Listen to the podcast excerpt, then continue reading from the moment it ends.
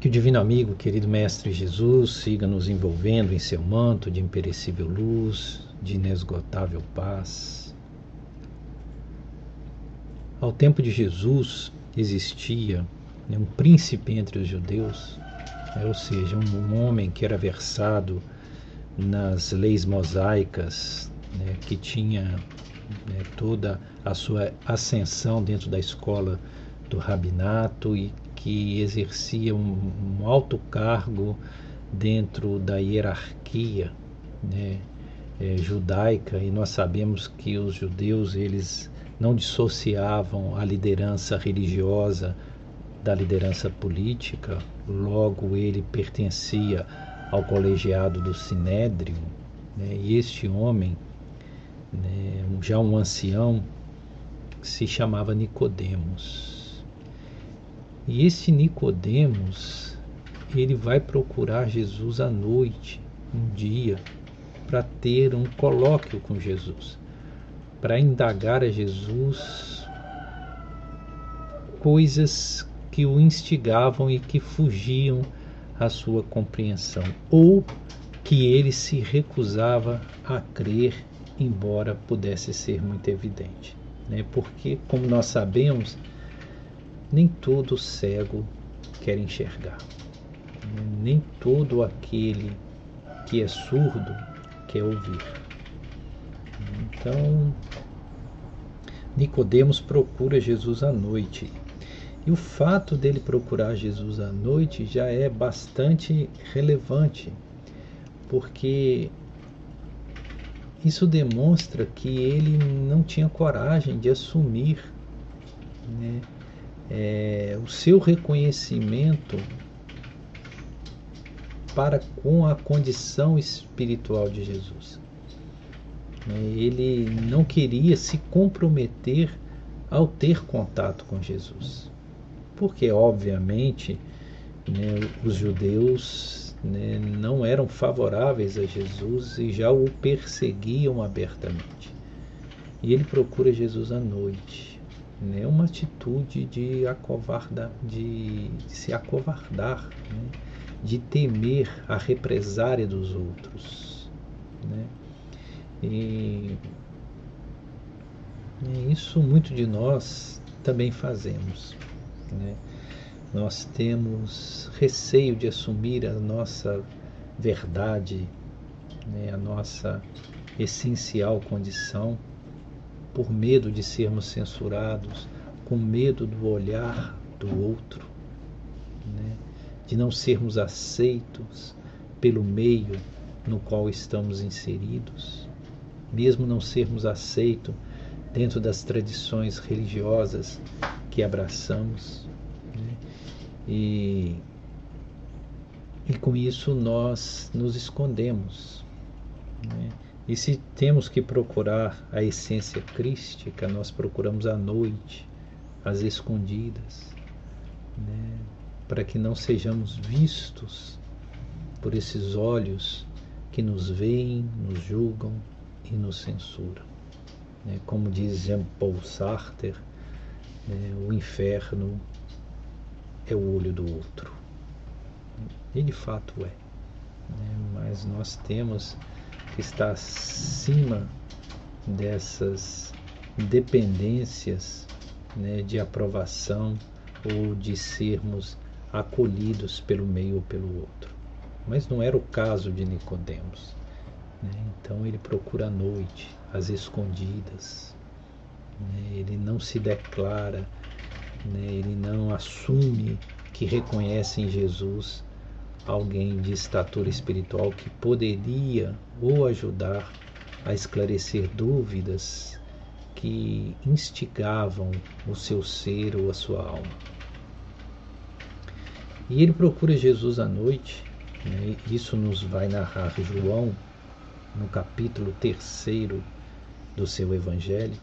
Ele procura Jesus à noite e exalta Jesus. Né? Ele diz: Rabi, né? Só o fato dele falar Rabi ou Rabi, ele já reconhece que ali existe um mestre, né? um, alguém que pode ser alçado à condição de mestre. E ele diz: Rabi, sabemos que tu vens de Deus. Porque ninguém poderia fazer os feitos que tu fazes se Deus não fosse com ele. É uma atitude humilde, né? De reconhecimento de que Jesus era o mestre, verdadeiramente o mestre. Ele reconhecia isso. Né? É... Tanto que ele diz que não, não seria possível que alguém fizesse os feitos que Jesus faz se Deus não fosse com ele. Mas o interessante é que Jesus desconsidera esse tom de reconhecimento, até mesmo esse elogio, né? É, essa cordialidade hum, para com ele. Jesus desconsidera isso né? e, e vai direto ao ponto.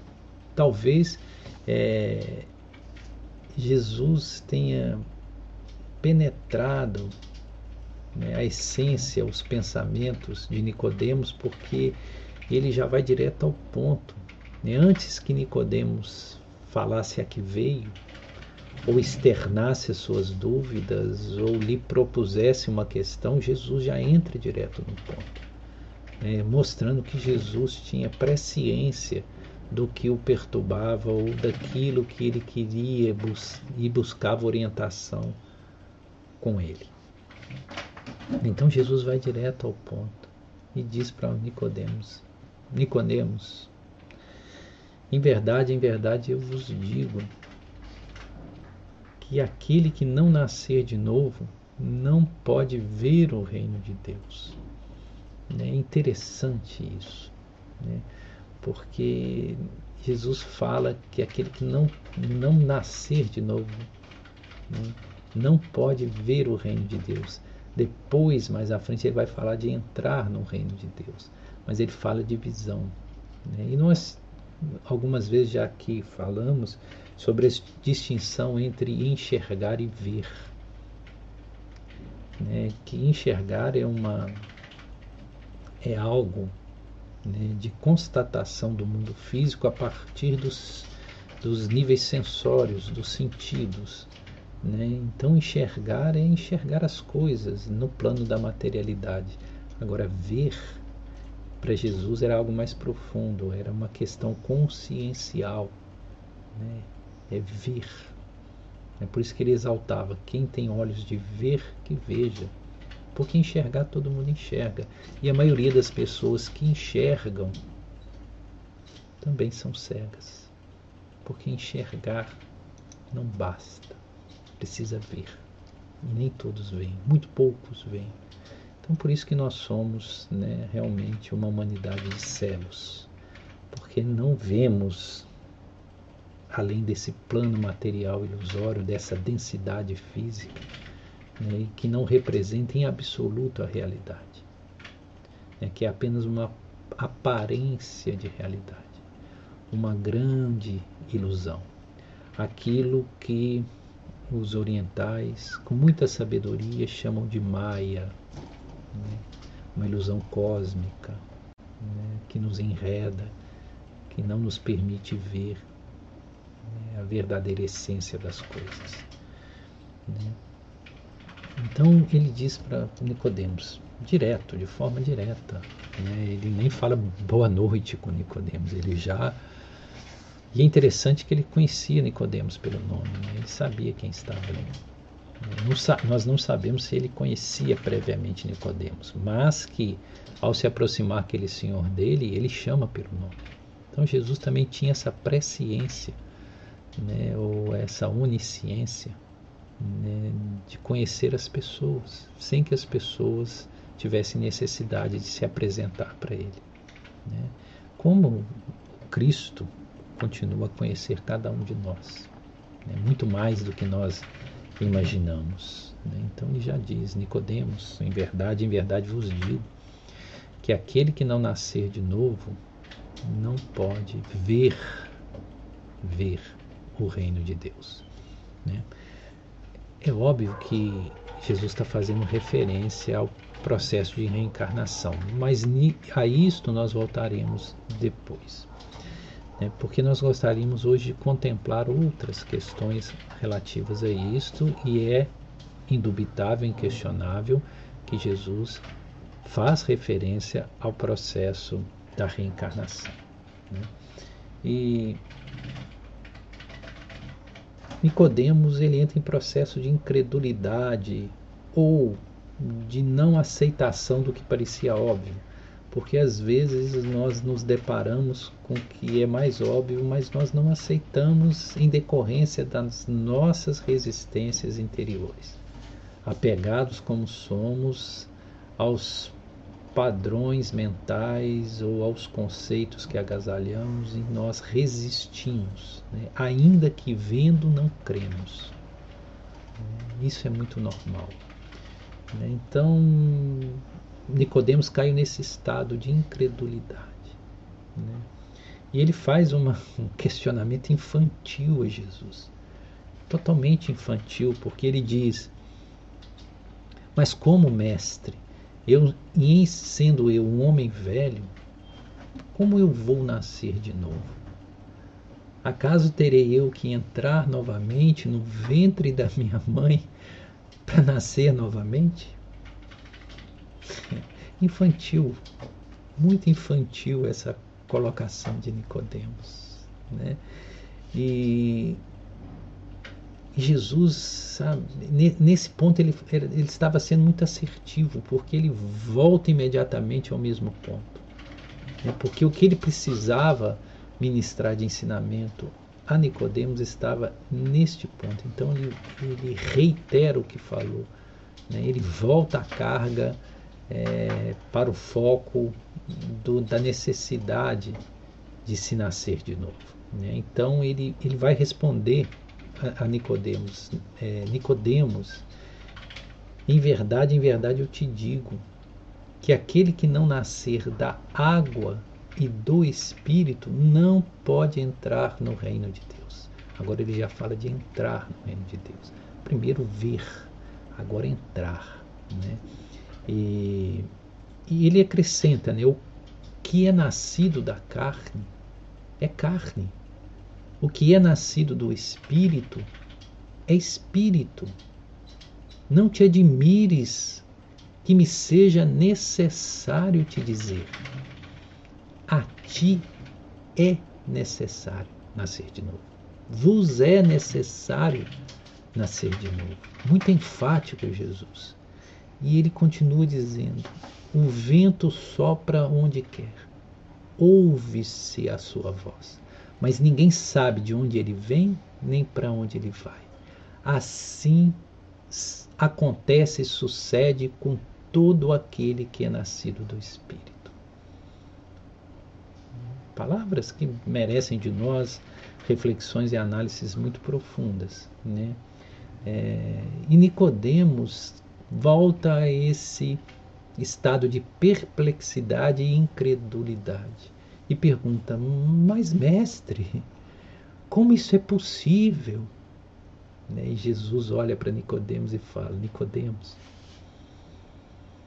se tu és doutor entre os judeus e não sabe dessas coisas, se eu te digo das coisas da terra e tu não me acreditas, o que dirá se eu vos disser das coisas do céu? Hum, muito interessante. Interessante por quê? Porque Jesus, ao dizer, dizer para Nicodemos que, que, que ele está falando das coisas da terra e ele não está acreditando, o que dirá se ele falasse das coisas do céu? Por que falando das coisas da terra? Porque, na verdade, a lei de reencarnação é relativa ao plano da materialidade. Só necessita reencarnar aqueles que ainda estão revestidos de materialidade, que ainda não se libertaram né, dos invólucros materiais ou da compulsão pela materialidade. O que nos traz ao retorno sucessivo ao plano da matéria é a nossa compulsividade pela matéria, é o nosso apego à materialidade e todas as necessidades ou débitos contraídos para com esta matéria. Então é isso que nos arrasta a uma sucessividade de existências. Né? É aquilo que os, os, os budistas chamam de a roda de Sansara. Né? É, ou Sansara louca, louca é planeta, quer dizer, o planeta das reencarnações. Né? Essa, esse, esse ir, ir e vir da materialidade para o plano suprafísico, do plano suprafísico retornando à materialidade. Né? Nessa roda incessante por esses, né, por esses, por essas ligações, por esses vínculos né, com a materialidade. E, então, enquanto Jesus fala que isso, essa lei, é da matéria, e realmente é, somente os espíritos, ainda em processos de evolução que estão atidos à materialidade, precisam reencarnar.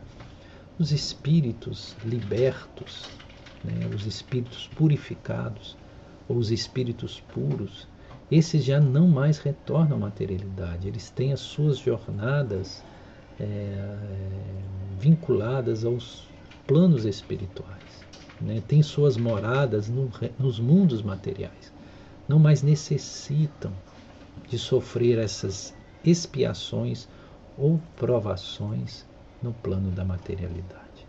E Jesus, indubitavelmente, era um desses espíritos. Jesus encarnou no planeta Terra né, em missão, por misericórdia, né, por amor a uma humanidade caída, comprometida.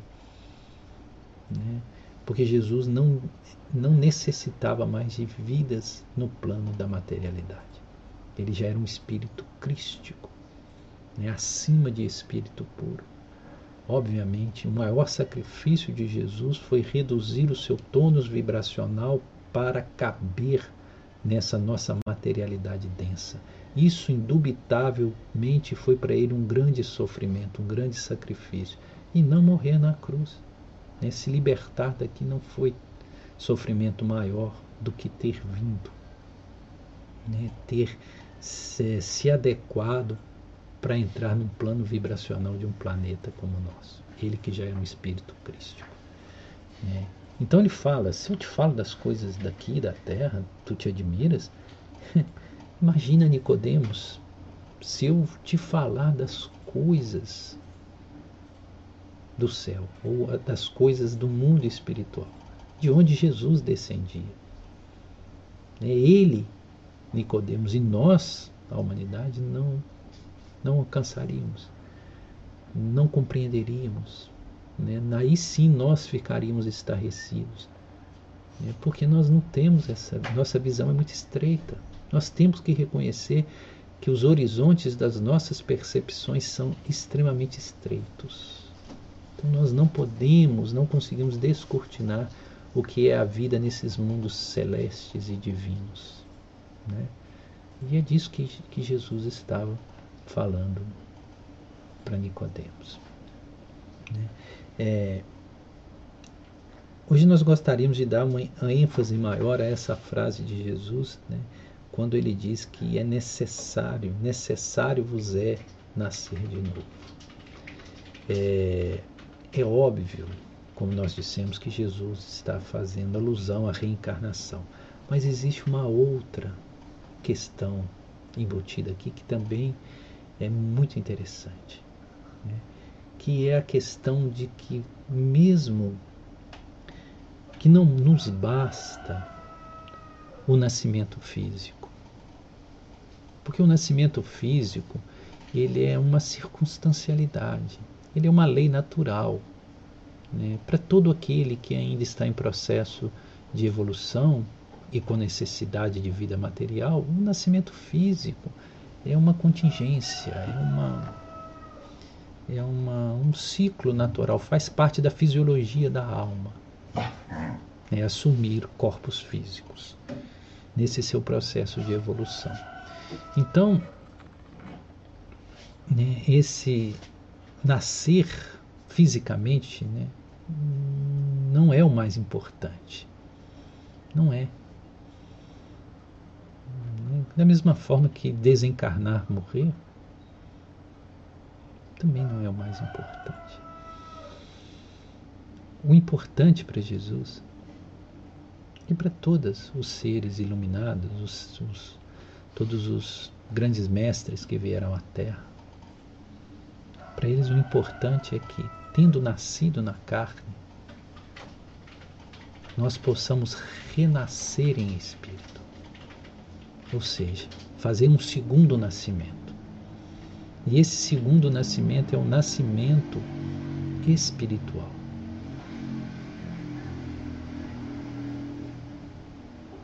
Por isso que muitas escolas iniciáticas, quando alguém faz esse renascimento, né, ele inclusive troca de nome.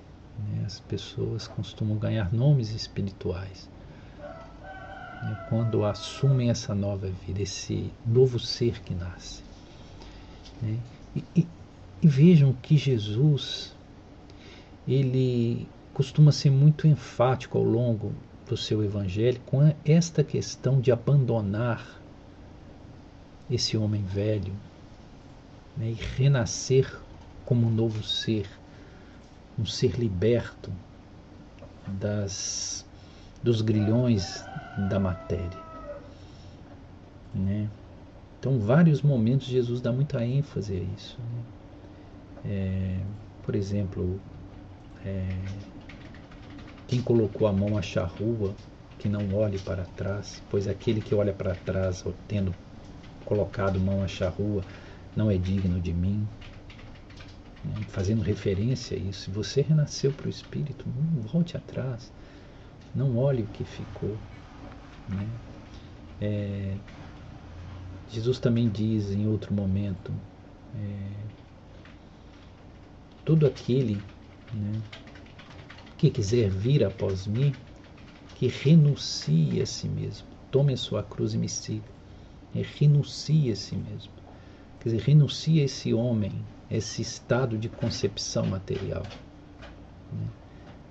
Rompa com isso. Renasça espiritualmente e passe a ter uma vida espiritual, ainda que atido à terra, ou plano da materialidade.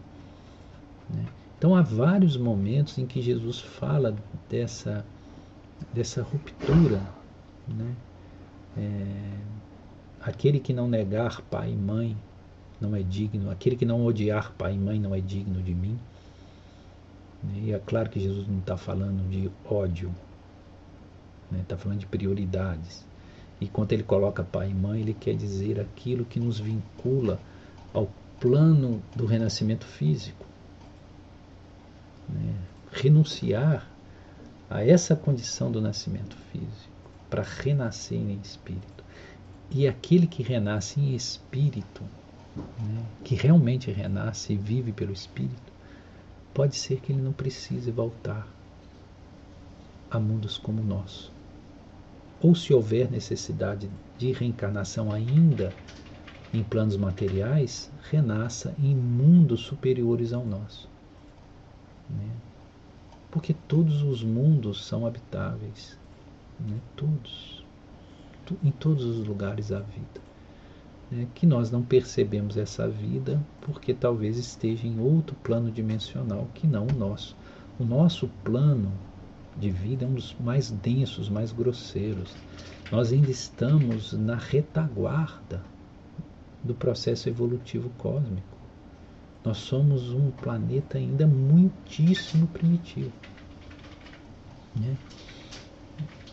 Então, Jesus ele é muito enfático nessa necessidade que nós possamos renascer de novo. Né? É interessante que na segunda parte, ele, primeiro ele fala para Nicodemos que aquele que não nascer de novo não pode ver o reino de Deus. Depois ele afirma que aquele que não é, nascer da água e do Espírito não pode entrar, entrar no reino de Deus. Ele quer dizer que, quando ele diz nascer da água e do Espírito, água ele quer dizer do princípio da materialidade. Inclusive porque os gregos, ao tempo de Jesus, entendiam que toda a vida nascia da água. A água como elemento é, cosmogênico. Né? então ele diz da questão da materialidade. Né? Quer dizer, é preciso que você venha de fato à carne. Nesse estágio em que nós nos encontramos, é imprescindível que o espírito venha à carne, que venha à materialidade, no estágio que estamos. Mas é necessário que ele também nasça do espírito. Ou que apenas pelo acidente biológico não pode haver vida, tem que haver a descida do espírito. Né? Quer dizer, somente quando desce o espírito é que a carne pode ser animada. Então é necessário a conjunção desses dois fatores, né? o que é inclusive aludido na, na proposta é, simbólica, alegórica de Adão e Eva. Né? Que Adão, Adamos, significa vermelho ou terra, que representa a materialidade, princípio masculino, e Eva vem de Ava, que é sopro, ou seja, o espírito. Então, quanto o espírito se une à matéria, né?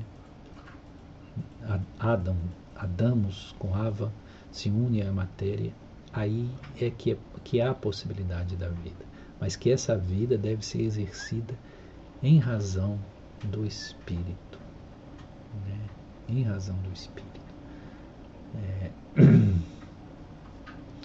Então, Jesus faz a alusão de entrar no reino de Deus. Quer dizer, é nessa descida, nessa purificação que se faz pela jornada na materialidade que nós nos capacitamos a entrar no reino de Deus.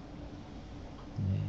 E que esse reino de Deus, obviamente, nós sempre estamos frisando isso, aliás, Jesus sempre frisou isso, esse reino de Deus é interno. Esse reino de Deus está em nós mesmos, então não é uma aquisição, é apenas um reconhecimento, é uma constatação, é um despertar. É sair desse sono que não nos faz reconhecer que esse reino está em nós que nós já trazemos a condição da divindade, do divino, né? que a essência crística habita em nós. Né? Então Jesus ele faz essa ênfase e ele vem com uma, uma proposição alegórica, simbólica, fantástica, porque ele vai comparar o espírito ao vento. Olha que fantástico. Né? E ele diz, né, é, o que é nascido da carne é carne, ok? Sim, é, é condição biológica. Né? O que é nascido da carne é carne. A matéria vem da matéria, óbvio. Né? Nós apenas ao formar um corpo nós agregamos elementos da própria natureza terrestre. Né? Tudo que está no nosso corpo físico vem, são elementos próprios do nosso planeta, materialmente falando. Todos os elementos. Né? E, e, principalmente em abundância a água, sendo nós aproximadamente 70% de água. Né? Então o que é nascido da carne é carne, ok. E o que é nascido do espírito é espírito diferente. Né? O, espírito não depende da matéria. O espírito não depende da carne. Né? Agora, a carne depende do espírito. Sem o espírito, a carne, apenas por fatores biológicos, ela não pode viver. Né? Se você retira o espírito da materialidade, ou o espírito do corpo, corpo físico, ele para de funcionar. É o que nós chamamos de morte, desligamento do espírito. É o que anima a, a, a fisiologia da vida no nosso mundo é o espírito. Né? Então, o que é nascido do espírito é espírito. Né? Não se contamina ou não depende da circunstancialidade material. Né? Não é a matéria que alimenta ou anima o espírito. Pelo contrário, é o espírito que anima a matéria. Né? E, e aí ele vem com essa, com essa visão né? É, metafórica, poética, diríamos nós, que ele diz: O vento sopra onde quer, ouves a sua voz, mas não sabes de onde ele vem nem para onde ele vai. Assim é todo aquele que é nascido do Espírito, não da carne, do Espírito. Né? E quando ele fala vento, né, nas traduções do grego a palavra é pneuma. Né? E a mesma palavra para espírito e para sopro, para ar para vento. Né? Então, quando ele fala do vento, ele também está falando do espírito. É como se estivesse falando da mesma coisa, porque a raiz é pneuma, que significa ar ou espírito. Né?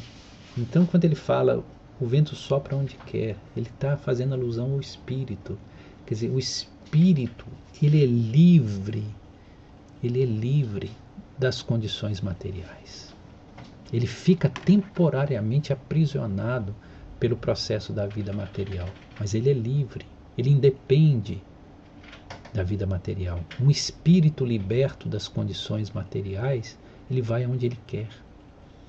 É um espírito elevado, um espírito em condição de lapidação espiritual superior, um espírito superior, um espírito de luz, ele não está preso a nada. Ele pode visitar o universo todo.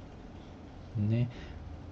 O princípio inteligente, né, o pensamento, ao pensar em estar em algum lugar, ele já vai estar na condição espiritual. Né? Não existe distância no universo para o espírito.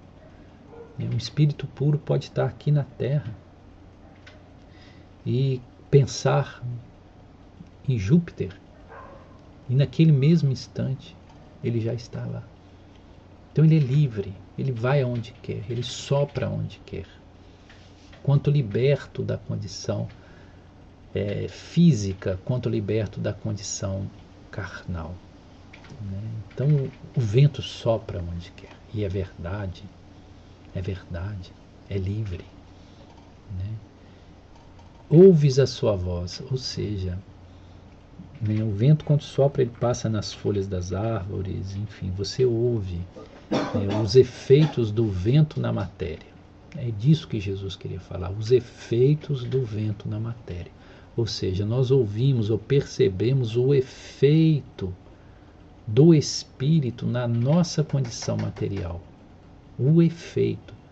Mas infelizmente não percebemos a causa. Entende? Porque somos cegos, porque não vemos. Então nós percebemos o efeito. Todas as nossas atividades inteligentes na matéria são efeito do Espírito. Né? É ouvir a sua voz, é perceber que ele está passando, que ele está atuando, balançando as folhas, né? fazendo com que nós possamos perceber o efeito, mas nem sempre nós detectamos a causa. Né? Aliás, nós ainda somos muito cegos, até a nossa ciência é extremamente limitada, porque a ciência trabalha com efeito, mas não consegue ir à causa, né? porque não admite a existência do espírito. Então vive trabalhando apenas com os efeitos, né? com aquilo que é mensurável, que pode ser dimensionado, que é palpável, que pode ser passível de experimento e análise, que pode ser quantificado. Né? Então é trabalhar com efeito e não perceber a causa. Então, o vento sopra onde quer, ouve a sua voz. Quer dizer, se percebe os seus efeitos, mas ninguém sabe de onde ele vem e nem para onde ele vai. Verdade. Nós aqui, na condição de vida material, nós não percebemos de onde nós viemos, ou seja, que nós somos espíritos que viemos de outras jornadas, que nós já existíamos, pré-existíamos antes de nós nascermos no corpo físico. A maioria da humanidade não conhece de onde vem. Por isso é tamanha cegueira. Então não sabes de onde vem. Não sabemos. Né? Nós desconsideramos a vida do espírito. E esse espírito, antes de chegar a, a, a essa presente encarnação, habitar esse presente corpo que nós temos, um corpo temporário que nós vamos descartar em breve, esse espírito já existia existe vida né, anterior ao nascimento. Que, aliás, os antigos cristãos acreditavam nisso. Né? E que isso foi banido né, a partir do concílio de Nicéia, no ano de 325, se eu não me engano, se não me falha a memória, né, e nos concílios a posteriori. Né, é,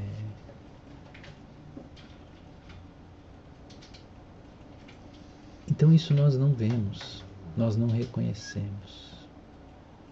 Né? E da mesma forma que não sabemos para onde vai, não sabes de onde vem nem para onde vai. Ou seja, nós também somos totalmente cegos, pelo menos a maioria da humanidade, a respeito da vida futura, né? da vida que sucede à descida na matéria. Né? Nós temos muitos mitos, mas pouco conhecimento mitos. Por exemplo, céu e inferno é mito. As coisas não são assim.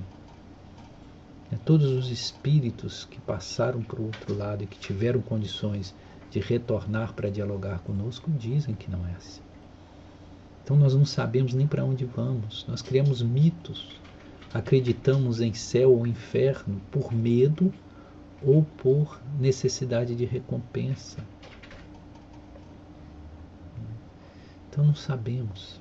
E como não sabemos de onde viemos nem para onde vamos, nós não sabemos a razão de estar aqui. Então sequer sabemos por que estamos aqui. Ou seja, somos inscientes do passado espiritual, somos inscientes do presente espiritual e somos inscientes do futuro espiritual. Essa é a grande tragédia. É isso que Jesus chamava de cegueira. E renascer, nascer de novo, significa compreender essas coisas. Nascer de novo significa nos libertar da condição material e enxergar. Né? E perceber. Ter ciência de onde viemos, por que estamos aqui, para onde vamos. Né? Ver a vida imortal ver o Espírito, viver pelo Espírito, adequar a nossa existência em razão do Espírito e não subjugar o nosso espírito em razão de caprichos da matéria. E aí Jesus conclui: assim é todo aquele que é nascido do Espírito, ou seja, aquele que fez esse nascimento espiritual.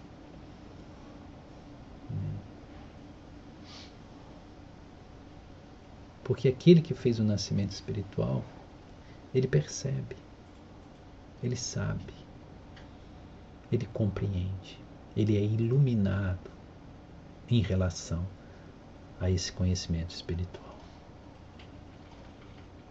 Sabe de onde veio? Sabe as razões de estar aqui, vivendo o que vive, dentro das circunstancialidades e contingências da matéria e sabe a que se destina. Então é fabuloso, é fabuloso esse diálogo de Jesus com Nicodemos. Fabuloso. Né? E que tem, ao nosso ver, essa dupla possibilidade de análise. Tanto é uma inequívoca alusão à lei da reencarnação, né, que eu não sei até quando a humanidade e suas teologias vão ficar resistindo a isso, porque nós cremos que, inclusive, aqueles que, embora ligado às correntes religiosas que neguem a reencarnação, mas que são mais lúcidos, compreendem-a como uma necessidade até mesmo para atestar a justiça divina, porque sem o princípio de reencarnação nos é impossível aceitar que Deus seja justo. Isso é um ponto passivo. Né? Então, tanto Jesus aqui está fazendo alusão a essa lei divina, imutável, irrevogável, que é a lei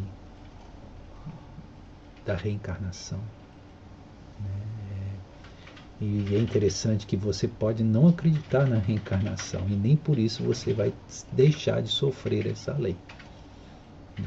Um homem chega na janela de um prédio, no, no décimo andar, e diz que não acredita na lei da gravidade e pula. Bom, ele pode não acreditar na lei da gravidade, mas ela existe, ela é real e ele vai ser atraído para o solo e vai morrer, vai se esborrachar.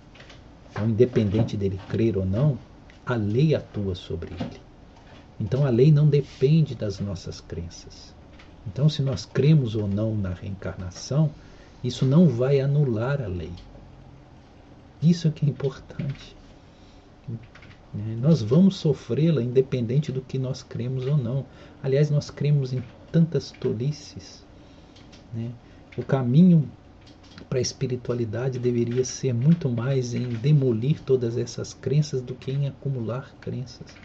Nós cremos em tolices demais, todos nós. Né? Então, Jesus está falando, sim, fazendo alusão à reencarnação, mas também, eu, e é o que nós gostaríamos de ter ressaltado hoje, é essa necessidade de uma vez que nós encarnamos biologicamente encarnamos no plano da materialidade, que nós possamos renascer em espírito. Né? De fazer esse renascimento, que é o renascimento espiritual, ainda dentro de uma existência. Quer dizer, sofrendo uma existência, nós possamos, já tendo tido o nascimento físico, biológico, nós termos o segundo nascimento. Que esse é o essencial, que é o nascimento espiritual o despertar para a vida espiritual e assumir a condição de seres espirituais e adequar a nossa jornada para atender às demandas do espírito e não da matéria. Isso faz toda a diferença. Isso nós acreditamos que era o ponto em que Jesus reiteradamente insistiu para que nós percebêssemos né, e assumíssemos essa, essas, essa condição. Né? É, então, que nós possamos, de fato, renascer e viver como homens renascidos para o Espírito. Que Jesus nos abençoe.